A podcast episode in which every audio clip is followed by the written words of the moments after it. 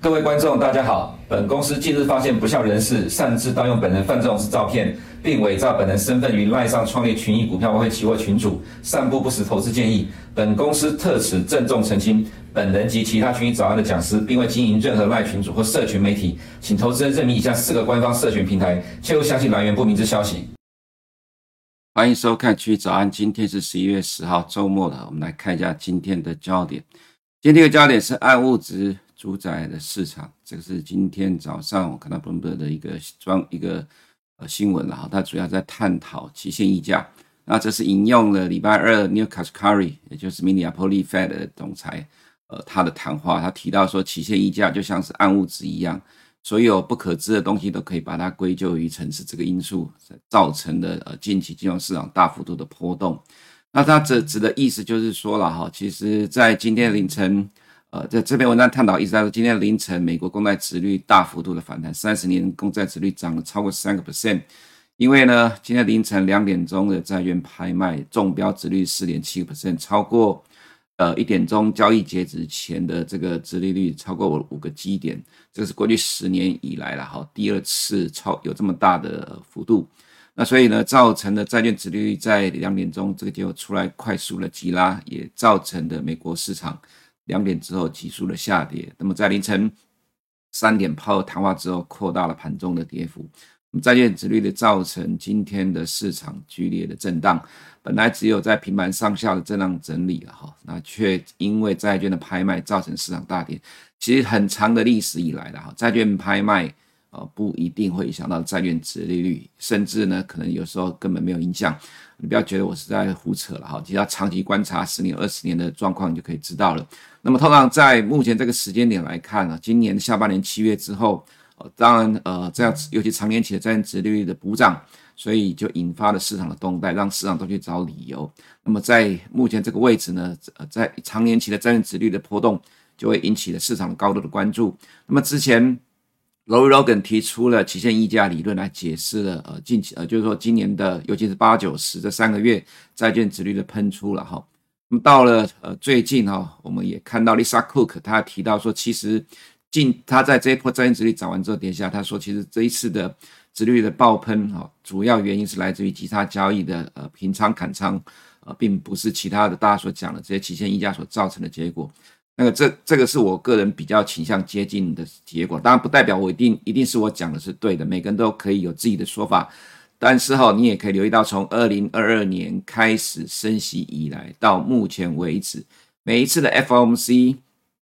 Powell 总是引领风潮，带动市场该要去注意这个指标那个指标。比如说，在去年的五月，他提到了密歇根大学消费者信心指数里面的通膨预期。他是因为看到通膨预期而决定五月升息的幅度，呃，超过市场的预期啊。那么再来呢，我们再看到后面几次 FOMC，包括就职缺，那么以前比较不会被市场注意的 PPI，在几次的 FOMC 中也被提出来了。再来又提出新的所谓 Super Core 的 PC 或者 Super Core 的 CPI，也被市场呃做出了很多的新的指标来观察美国通膨的情况。FOMC 总是在引领风潮了哈，所以。当 Fed 的官员 Lori Logan 提出了期限溢价来解释这个东西，解释近期的债券殖率大幅度上涨的时候，其实，在今天早上我看到的这样一个文章，在探讨这个期限物价到底是不是真的是影响了债券殖利率的问题哦。其实这里面也提到说，很多呃，这华尔街券商或经济学家都会呃做自己的模型，有关期限溢价，就最终导出来结果通常是互相矛盾，因为这是一个比较不清楚的概念。所以你直接用口头来解释说，呃，长年期越长年期的十年、三十年公债，因为呃时间够长，所以它必须有要有这个风险溢价的补偿，所以使得近期呃这个债券值的上涨，就是说从八月到十月债券急喷是因为这个原因。不过我们刚才有提过，包括过去几次的群益早安我们都说过了了哈。其实我们认为是因为呃第三季的经济。美国第三季经济成长率实在是太好了，远超过市场一般的预估，而使得呃市场原本不认为高利率维持很久的，终于接受这样一个事实，而使得债券殖利率哈往上去反映去拼去平衡补涨，呃，远远远该未达到的高度。这高度指的是点阵图里面所预估的状况。虽然有些说法说哈，在长期来看，你看过去的历史，这边殖利率哈，它会反映来到 Fed 的这样呃当时候的利率水准哈。不过其实这个状况会在二零一二年之后改变，原因是因为点阵图的推出。我想投资人你要搞清楚一个做一个事情哈，点阵图它推出真正的用意在管理市场的预期，也就是说。它要让市场预期不偏离 Fed 所想要方向太远，也因为是这样的情况呢，呃，才会有点阵图主宰的现在金融市场的走势。那么点阵图所预期的结果，那么市场会直接去反映到这样的情况。虽然说点阵图只有三个月的保鲜期啊，经常是不准，因为每一季都会调整一次。不过以点阵图刚公布之后这三个月来看呢，实际市场都会根据点阵图的方向，这也是我们经常所提到的。所以暗物质呢，期限物溢价。呃，其是今天凌晨啊，金融市场波动的根源。不过这个其实我们会觉得啦，哈，中长期来讲也会慢慢的消化掉。呃，市场关注的焦点还会是在经济数据，因为就如同我们在过去几天所提到的哈，你可以看到，呃，从十月二十三号、十月二十七号、十月二十六号，加上十月一号、十一月三号，全部都是经济数据去主宰着债券殖利率大幅度的下跌。这还是回归到我们所讲的状况了哈。我们先看看今天十年公债殖利率的走势啊。那么有这个很多的 Fed 官员的谈话，这些 Fed 官员的谈话，呃，对于盘中的债券殖率影响都不大。只有在两点钟拍卖的结公债拍卖结果出来之后，带动了债券殖利率急拉，那么也造造成了金融市场剧烈的波动。那三十年公债殖率是呃今天的焦点了哈，主要是两百四十亿美元的三十年国债中标殖率四点七六九。较投标截止时的交易水平高出五个基点。那么过去十年里面，三十年国债超出水平五个基点只有出现过一次了哈，这第二次。所以是三十年值债呃三十年国债殖率大涨了，一快速急拉使的十年国债殖率跟着拉上来，那么就造成了 S&P 五百在两年中呃快速的跌下来，这是垂直的跳水，因为公债拍卖的结果。那么 NDX 呢，在这个两点钟时间点也是刚好呈现完全反向的走势，所以今天的市场。完全是由这个债券殖率所造成的因素而影响的结果。那么，可是呢，我们也看到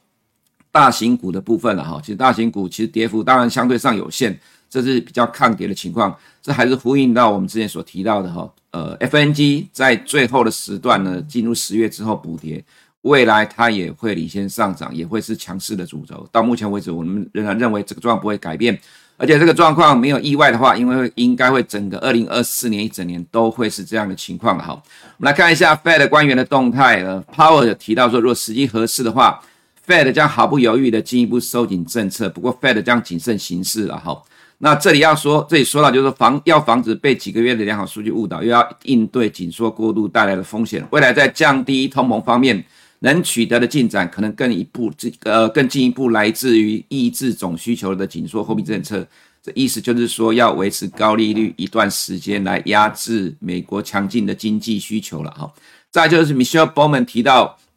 重申支持维持利率不变，但仍预计需要升息让通膨降到两个 percent。那么再来就是呃圣路易央行的代理的主席提到说，考虑到风险平衡，可以等待。更多的数据决定是否需要进一步的收紧政策了哈。那么如果通膨呃没有办法朝下两个 percent 的话，应该要迅速采取行动，就是升息的意思。那么另外是 Richmond 的 Thomas Barkin 呢，这里提到了，其实同样他提到说，他认为经济需要减缓，因为这是让价格制定者确信定价权已经过了。那么 Fed 是否需要升息有待观察。那 Raphael Boss 提到他是比较偏鸽派的，所以今天的官员谈话有鸽有鹰了哈。不过这个都是在今天凌晨之后的。的谈话不是在呃凌晨之前，所以今天的美股上半场、下半场哈截然不同的表现，也主要受到央行鸽派呃鹰派谈话谈话呃谈话的影响。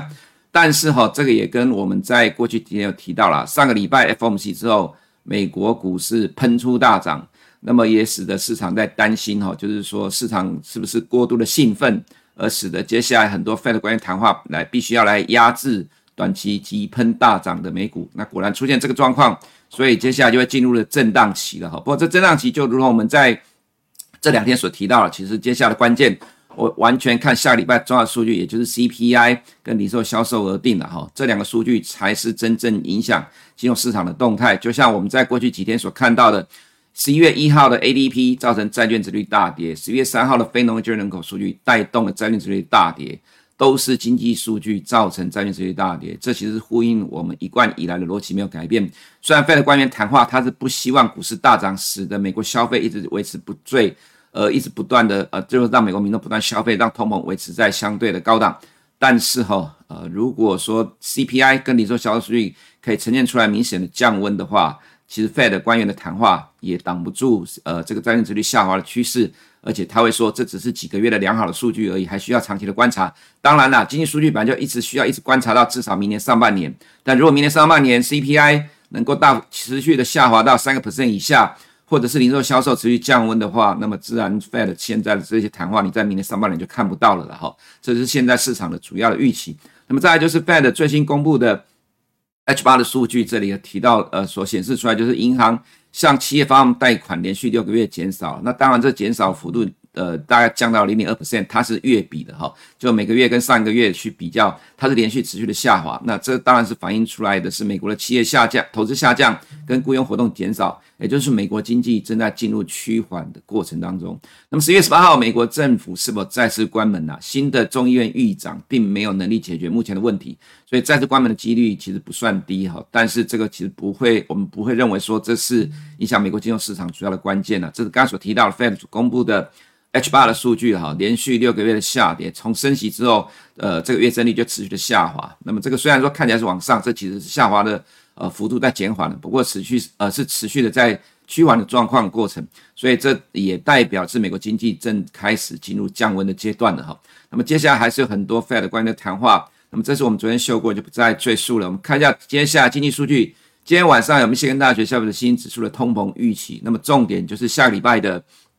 美国的 CPI 跟美国的零售销售，啊，这是昨天晚上所公布的这个首次跟连续申请失业救济人数，连续申请失业救济人数预计一百八十二万人，前期呃这个前期是一百八十一点二万人，公布出来是一百八十三万人哈，高于市场预期，我这里没有写到实际数了哈，连续第七周的上升。那么首次申请失业救济人数稍微的下滑，其实现在市场除了这个数据之外，就是首次申请失业救济也会观察连续申请失业救济人数，一直代表失业的人哈很难找到工作，代表找工作困难度上升，所以代表整个就业市场是比较趋向恶化的情况。这些都是种种的讯号之一，证明美国经济趋缓。哦，这些都会去影响到市场情绪。影响的话，对股市来讲当然是正面，对债市来讲也是正面。当然，对汇率来讲就不见得会是正面的哈。在这 CPI 经过了一天之后，从昨天四家增加，今天早上变成九家。那么预预估三点三的呃这些公司变得更多了哈。那也有估到三点二的。那现在提供数据的最高三点四，最低三点二，这主要其实就是油价下跌的影响。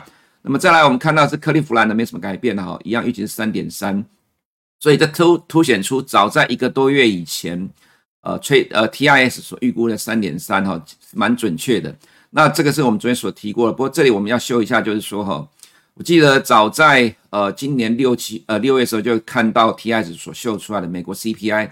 呃七八月两个月是反弹，所以当时候我们有提到有可能啊七八月会出现市场震荡，但是呢。九月的 CPI 也没有下来，维持高档，就是说连续三个月的 CPI 是一样的数据，三点七。那么这数据呢，十月份现在是三点三，十一月份三点二，十二月三点六，明年三，然后掉下来之后，在明年三月反弹到三点一，所以你可以基本上简单的去推估，明年二一月在公布十二月数据的时候，可能会造成市场震荡；明年四月公布三月的数据的时候，可能又造成市场震荡。不过那就是短期的震荡，因为震荡完之后，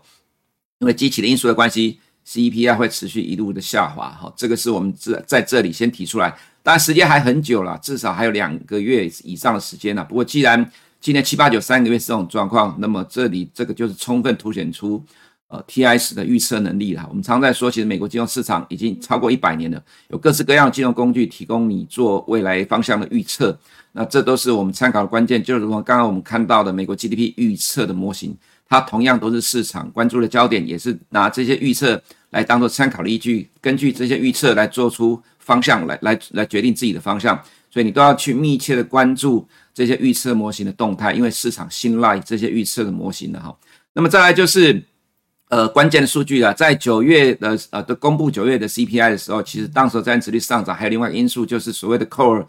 呃 CPI 里面 Housing 呃 MOM。那这个是连续三个月的上升，所以是带动当时债券殖利率上涨。那么接下来下个礼拜的 CPI，我们就要密切的关注这个呃月增率是不是是持续上涨，还是说涨幅缩减？如果涨幅缩减的话，它对市场反应就会比较正面的哈。那么这是年增率的部分呢、其实如果是看 YY 表现是蛮正面，是持续的下滑。另外一个重点就是美国的零售销售在连续几个月创历史新高之后，终于进入了十月份要看到降温的情况，这是市场的预期啦。那当然也有可能高过市场预期，不过我个人觉得几率不高，因为在十月份美国的汽油价格一路下跌，燃料价格是跌的，那么汽车销售也不好的情况之下。呃呃，美国的整体零售销售降温是合理的，可是哈、哦，另外一个重要的数据就是核心的零售销售，扣掉一堆有的没有汽车、汽油、加油站、建材哈，预期是成长零点二，前期是零点六，那么扣掉了汽油或者扣掉汽车、汽油这这几组数据都是微幅成长零点二，这代表着美国的整体的消费动能其实还不错。那你如果扣掉影响比较大的，刚刚讲到汽车、汽油的部分。它反而是成长了，所以美国的零售销售顶多只是温和的降温而已，并没有明显的大幅的下降。那么接下来是否要看未来十一、十二月继续下滑呢？大家刚好又碰到零售呃这个年底的消费的旺季，所以它很有可能维持变成是整体的数据高档震荡而已啊。这是我们在零售销售数据所看到情况。但是即使如此哈，只要它不再去创新高。那基呃大致上对于金融市场来说就是比较正面，它会解读成软着陆的情况。美国经济趋缓，但是消费动能没有降温，只是高档震荡而已哈。所以下周关键就在这两个经济数据。那么美国原油的话，这还是疲弱的表现，即使昨天想要反弹，最终呃这个其实应该是说失败收场了。我们可以看到美国的汽油价格在十月之后就一路的下滑，反映出来是美国的需求疲弱。所以市场虽然说了哈，今天早上我们看到利率期货反映的是有稍微反弹，较昨天的四点四左右反弹，不过这就是反映央行官员的谈话而已，其实不会什么太呃明确去改变近期市场认为明年会有降息超过零点七五 percent，也就是三码的预估了。其实市场现在认为明年底之前会解会降息三码左右，这是市场经过了这一连串的经济数据所做的改变。如果下礼拜公布经济数据，呃，真的呈现出美国经济趋缓的话，我个人认为，其他还是有可能再继续下滑的了哈。那么，所以呃，在反映在汇率上呢，我们就看到了美元今天因为债券殖利率的强力反弹，而连续三天的反弹。不过趋势上，它已经啊反、在反映了美国升息政呃货币政策紧缩进即将进入终点的情况，所以未来就是区间震荡，随着经济数据跟债券殖利率反复不断的。呃，在区间震荡的过程，那这里刚好就是碰到五十天均线破线之后的反弹吧，哈。那么大家看到，呃，风险资产的部分很有趣哦，在过去几天哈，我们才看到欧洲市场跟不上美国的幅度，不过就是在这里震荡完之后，在这两天反而强势的上涨，其实这是跟进美股的落后补涨。我们看到各指数都是一样，Stoxx 50今天大涨一点二一 percent，涨超过一个 percent 就叫大涨了哈，因为这都是。呃，已开发市场成熟的国家很涨，很少股票能够一天涨两到三个 percent，而其整体的指数能够涨一个 percent，真的就算不错了。那这就是跟进落后的呃，相对于美股的幅度了。不过今天因为明凌晨美股的下跌，呃，多多少少今天下午的欧洲盘也会反映这个部分的哈。再就是美国的部分，殖利率反弹引发暂时回档，等待下周 CPI 跟零售销售。那么大型的科技股仍然相对抗跌，这个结构没有改变。刚好这个点在这个点是差不多同样的位置，可是这里跟这里它其实呈现出来是截然不同的架构了哈。这是从技术分析的角度来看，如果有兴趣的话，你再来问我吧哈。那么再来就是说，这短线涨多的震荡，等待下周的经济数据啊。S&P 500也是一样。那么 VIX 呢？呃，这个这个这里当然出现反弹是正常的情况了。不过从要从高低点他们去反映 S M P 五百的动态，就如同我们在这里所提到，我们觉得从 VIX 角度。看出来其实是蛮乐观的。那同样在目前这里也看不到什么呃悲观的状况了哈。那么纳斯达的话，呃，它其实近期呃有比较抵抗债券殖利率状况，今天的幅度其实跌幅是有限的。我个人是这样看法。所以到那么纳斯一百的话呢，只有跌了零点八 percent。那么 FNG 跌了零点六三。那七巨头今天跌幅比较大，因为只呃档数比较多，影响就比较大了哈。Apple 只有小跌零点二六哈，我个人觉得观察的重点就是前几大权值股，Apple 小跌零点二六，Microsoft 小跌零点六九，Alphabet 跌的幅度比较大，Amazon 也跌的幅度比较大，这整体的 FNG 跌幅就是差不多零点六左右。未来大型科技股仍然是美国市场的重心，亚洲市场的动态的部分，随着美元的强劲反弹，日元也跟着贬值，那这对于日本股市就比较有利的哈。未来就看呃美元的走势如何。不过我们认为是一个中期的区间震荡，未来的日元很有可能也是一个区间震荡的情况。那么就看日本股市怎么去反映这个呃未来区间震荡。那短线上是比较偏正面的，中线就要跟着日元走势亦步亦趋。那么中国的话，呃，美国财长耶伦表示说，中国经济政策负责人何立峰要跟他有两天的会谈。他说到进一步讨论出基于国家安全的目的而使用经济工具。你要留意哦，两个人讲法不一样。何立峰强调需要采取有效措施，以使经贸关系重回正轨。你有注意到了吗？两个人讲话是不一样的状况。耶伦讲的是基于国家安全的目的而使用经济工具，何立峰讲的是两呃中国跟美国的关系要恢复到正轨。这其实并没有，并不是呃美国所急于想要的东西。这就是我们以前常说的。美国人的逻辑很清楚，他就是要掐着中国的脖子，还要跟你呃聊天、做生意、交朋友。但是对呃中国人来讲，怎么可能容忍这种状况发生？两边的立场差距还是很大了哈。所以在近期，我们看到外资短线的跟着市场吹一下 A 股之后，又短又很快的呃调节了，这比较没有看到一个持续性的一个状况。那么人人民币的话，我们觉得就是跟着美元在反向了哈。不过对于 A 股市场，近期有比较热络的，就是憧憬拜习会的利多，包括 A 五十跟科呃这个创业板指数都是一样，但是也有可能你要小心，就是短线上了哈，拜习会一旦结束之后，是不是会有短线的震荡？这可能需要去考虑的一个状况。那么今天凌晨中国的 ADR 跌幅又比较大，所以港股可能看起来也会相对上有比较偏弱的情况。那么再来就是台股的部分了哈，其实同样今天凌晨的美股是震荡，那台股也会有短线涨多的震荡。全部都在等待下周的经济数据。我们看到，呃，这一波的台股哈，其实昨天外资是小卖超，但仍然感受得到神秘力量。其实你只要看得懂盘，你都可以感受得出来。呃，这个所谓大家所讲的这个是什么情况？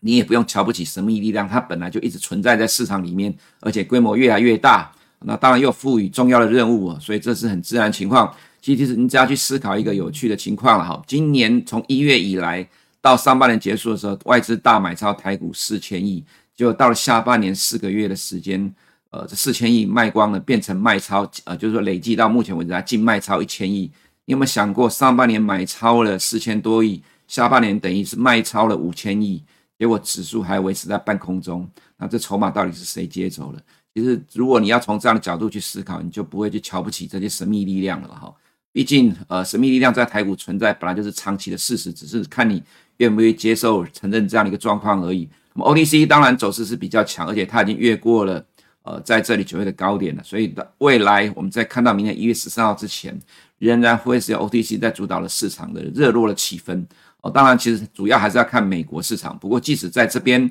美国因为以哈战争有急速的下跌，引发了这一段最后的下跌。它仍然守住了两百天的均线，而且在这边领先突破了九月的高点。台股的强势指标是在 OTC，并不是在加权指数。加权指数是因为神秘力量展现而要去展现对于明年一月的决心，但是市场人气就会表现在 OTC 啦，这是不一样的逻辑。但整体来看，呃，美国金融市场才是主宰着台股的关键。只要了解美国金融市场，自然台股你就不会落后于市场的趋势之中。以上是我们今天齐早的内容，我们下周见。如果你不想错过最新市场动态，记得开启小铃铛并按下订阅。此外，我们在脸书、YouTube 以及 Podcast 都有丰富的影片内容，千万不要错过。每日全球财经事件深度解说，尽在群益与你分享。